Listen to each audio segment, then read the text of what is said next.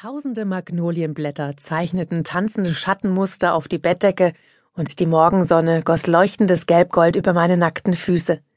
Der warme Sommerwind wehte die ungewöhnlichsten Gerüche und aufregendsten Geräusche in mein Zimmer, die Geräusche und Gerüche des Tierparks Schönhagen. Die kehligen Liebesduette der Gibbons, die immer morgens pünktlich um neun über die wunderschöne Anlage halten, das ausgelassene Kreischen der Aras und Kakadus und das einzigartige IA der Poitou-Esel, der stechend scharfe Raubtiergeruch der Tiger, der fischig-salzige der Mähnenrobben und der süßlich betörende der exotischen Pflanzen. Mama meinte neulich, sie wäre jetzt nicht nur Zoodirektorin, sondern auch Gärtnerin.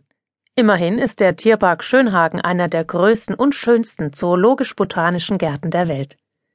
Vor ein paar Wochen hat meine Mutter ihren Job als Biologin in einer großen Forschungseinrichtung in Berlin aufgegeben, um hier in diesem Paradies zu arbeiten. Für mich und meine kleine Schwester Franzi ging damit ein Traum in Erfüllung. Wer konnte schon von sich behaupten, inmitten von mehr als 9000 Tieren und 6000 Pflanzenarten zu leben?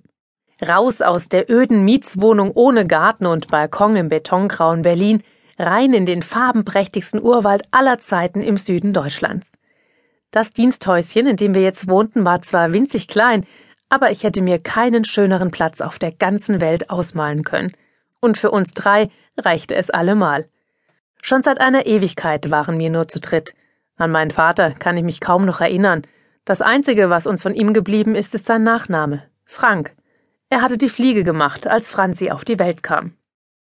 Ein energisches Nack, Nack, Nack und ein unerbittlicher Schnabelbiss in meinen großen nackten Zeh rissen mich unsanft aus den Gedanken.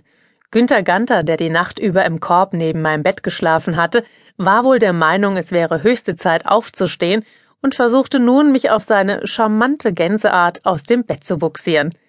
Ein Blick auf die Uhr erklärte mir, warum er es so eilig hatte. Mist, es ist schon kurz nach neun, stöhnte ich und schälte mich hastig aus meiner Bettdecke. Die innere Uhr der Gibbons da draußen war definitiv besser als mein Radiowecker. Ich hatte total verschlafen. Zwar waren Sommerferien, aber im Zoo wartete immer Arbeit und heute außerdem auch noch meine neue Freundin Melly auf mich.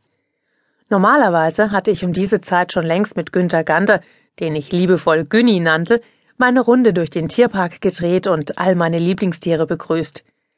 Ich beeil mich ja schon, versuchte ich meinen Gänserich zu beschwichtigen, der nicht müde wurde, in meine nackten Füße zu zwicken, um seine Ziehmama auf Trab zu bringen. Seit er vor ein paar Wochen aus dem Ei geschlüpft war, wich er mir nicht mehr von der Seite. Wo ich war, wollte auch er sein, und das konnte manchmal echt lästig werden. Die belustigten Blicke der Zoobesucher, als er mir kürzlich auf die öffentliche Toilette im Park gefolgt ist, oh Mann, war das peinlich. Aber es war dringend, was hätte ich tun sollen? Bis auf das Tierpflegerklo im Elefantenhaus hätte ich's einfach nicht mehr geschafft. Meine verzweifelten Versuche, ihn für einen kurzen Moment vor der Toilettentür zu parken, scheiterten kläglich. Günther Ganter wollte mitkommen. Wenn Lea da reingeht, musste er mit. Basta. Also drückte er sich mit mir in die eh schon enge Kabine und beobachtete genau, was ich da tat. Ich sag ja, mega peinlich. Prägephase nennen das Biologen wie meine Mutter.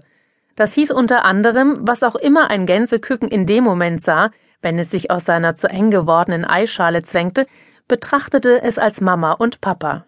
Egal ob Fußball, Fahrrad oder Fuchs. Für Günter Ganter war das nun mal ich.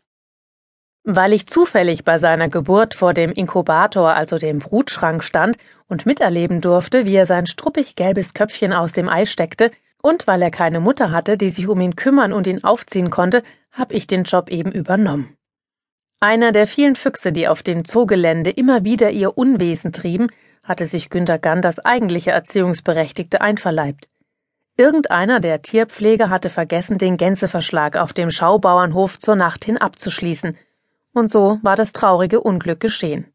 Mama hatte mir erklärt, dass dieses Ich sehe dich als erstes, also bist du meine Mama Ding, also die Prägung auf die Eltern für Gänse überlebenswichtig war.